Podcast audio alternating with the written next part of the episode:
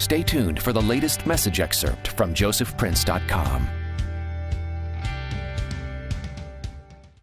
You know, church, the word pestilence is very interesting.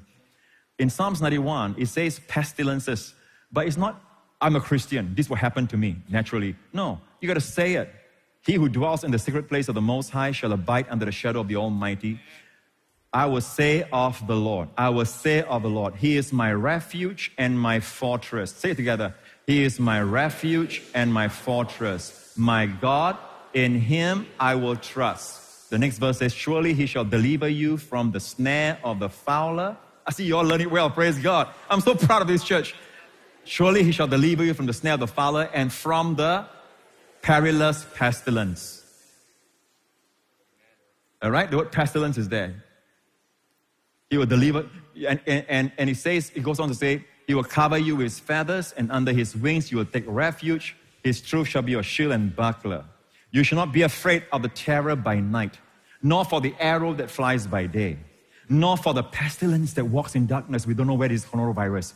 Once it becomes community, community thing, everyone say, oh, everyone is a suspect. No, no, you don't have to be afraid. The verse says, you shall not be afraid of the pestilence that walks in darkness. You don't know where is it, but you don't be afraid of it. Why? God protects you. Amen. You should not be afraid of the pestilence that walks in darkness, nor of the destruction that lays waste at noonday. A thousand may fall at your side, and ten thousand at your right hand. So the side here is left side, right? A thousand may fall at your side, and ten thousand at your right hand, but it shall not come near you.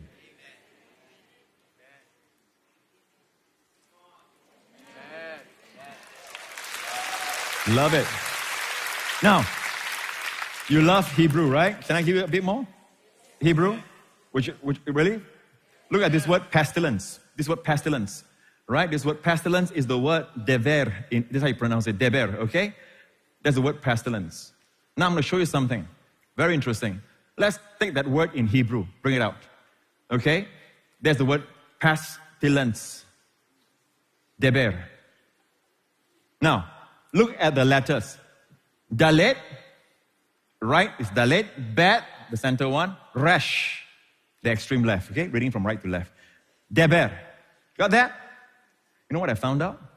The etymology of this word is also, look at this, it's this word, Deber. Deber, which is word. Word. Same letters, right? Only the, the pronunciation changed because of the points, the little dots. The dots there change the point. Can you see the dots? It's different, but same letters, which means the word is the root uh, of the, the word deber, which means that when God hides words like this, He's telling us something. What you say has a profound effect. What you say has got something to do in releasing or in protecting you from this pestilence. That's the, the nugget I receive in Hebrew. And the first time this word is used in the noun form which is dabar in Hebrew, is this. Watch, are you ready? Look at this. Abraham. After these things, the word of the Lord came to Abram in a vision, in a vision, saying, Do not be afraid, Abram. I am your shield, your exceedingly great reward. Now, if it came to him in a vision, what do you think he saw from the Lord? A shield. He saw a shield. A shield is for protection. But this is the first time the noun of the davar appears in this word after these things, the dabar of the Lord came. It came as a shield for the pestilence. Now look up here, people. That's why what you say is important. You say, you never know, no. It's like law of probability. You know, you might get it, might not get it. Don't say that. We are depending on the unshakable word of the living God.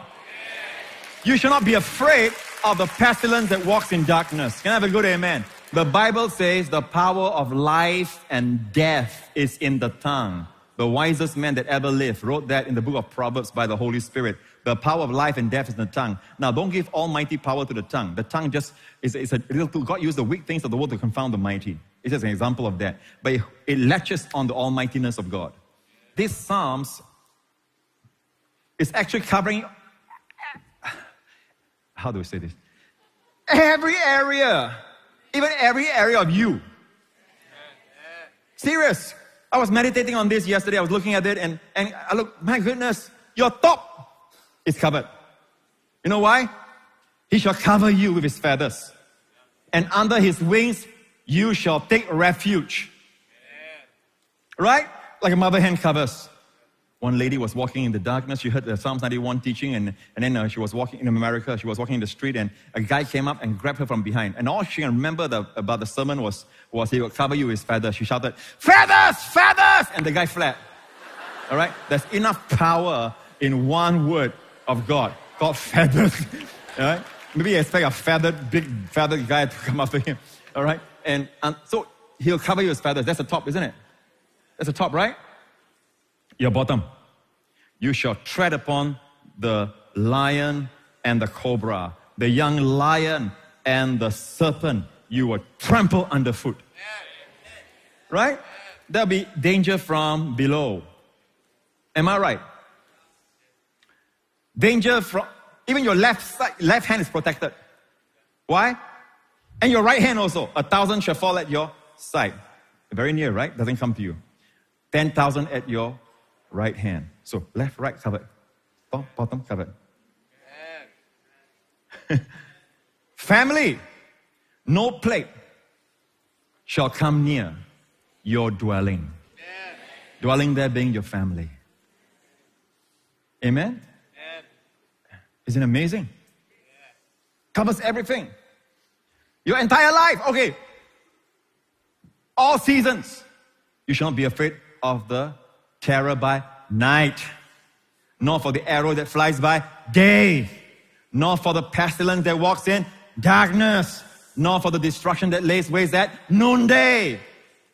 Whether it's night, noon, darkness, whatever it is, you are covered 24 7. What about your years? Your years with long life will I satisfy him. The last verse. With long life. When I look at 2020 and I, re- I discover it's two hands, cuff, cuff. The letter cuff, say cuff. Cuff. Well, English actually probably got its derivative, the cuff, your cuff, from this hand.